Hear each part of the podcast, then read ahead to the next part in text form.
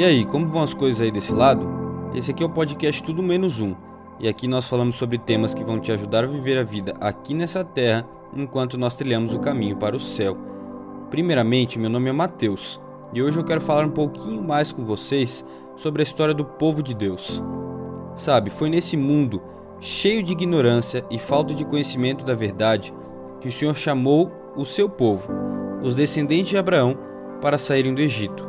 Por meio dessa ação, Deus planejava, planejava preservar o conhecimento da verdade e mais profundamente o relacionamento direto com Ele, o que compõe o grande plano da salvação, ao mesmo tempo em que eles espalhavam essa esperança ao restante do mundo.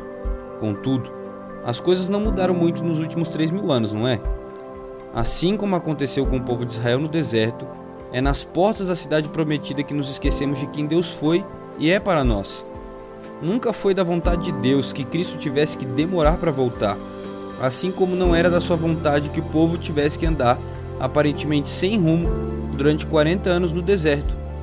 O Senhor tinha prometido que ia levá-los diretamente a Canaã. Naquele lugar, o povo de Israel seria finalmente estabelecido como o povo santo de Deus. Contudo, aqueles que haviam recebido a primeira esperança de entrar na cidade prometida não iriam entrar, justamente por causa da sua incredulidade. Os corações do povo tinham se voltado somente para murmuração, rebelião e ódio.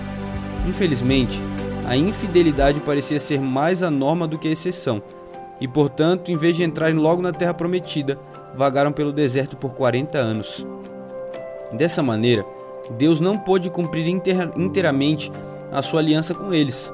Eles haviam se esquecido de quem Deus era para eles, do que ele havia feito no deserto e de como ele havia aberto o Mar Vermelho e os protegido ao longo de todo o caminho.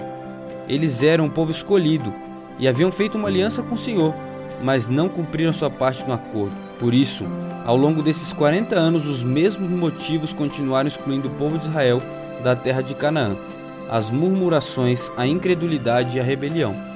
Parece que hoje em dia passamos pela mesma situação, você não acha? Os mesmos problemas têm segurado o povo de Deus de realizar a sua missão aqui na terra. Esses problemas têm atrasado nossa ida para o céu. Quando olhamos para a história, percebemos que nenhuma vez as promessas que Deus fez para o seu povo não se cumpriram. E mesmo assim, continuamos mergulhados nessa incredulidade que tem nos mantido neste mundo de pecado e dor por tantos anos. Muitas vezes, essa desobediência é resultado não apenas de uma rebelião, embora isso aconteça, mas também é de deixar de confiar no que Deus diz. Portanto, a geração que está às portas de Canaã e cada geração subsequente é desafiada a aceitar a responsabilidade por sua confiança em Deus. Precisamos ter a consciência de que não se pode transferir essa responsabilidade aos líderes ou aos outros. Deus estabelece a sua aliança com a comunidade como um todo. Deus deseja realizar hoje, por meio do seu povo, o mesmo que desejou realizar por meio do povo de Israel quando tirou do Egito. Ao olharmos para quem Cristo foi e é, para nós, percebemos que ele sempre tem sido bondoso, misericordioso, justo e amoroso para conosco. Consequentemente, o maior desejo de Deus para nós hoje é que reflitamos esses seus atributos através da nossa vida. O mundo precisa ver o caráter de Deus em nós. Precisamos revelar os princípios do reino do céu em tudo que fizermos. Somente assim nossa vida estará alinhada com Deus e não conseguiremos evitar tudo o que Ele é para nós. Que você não se esqueça dele e continue firme até que Ele venha.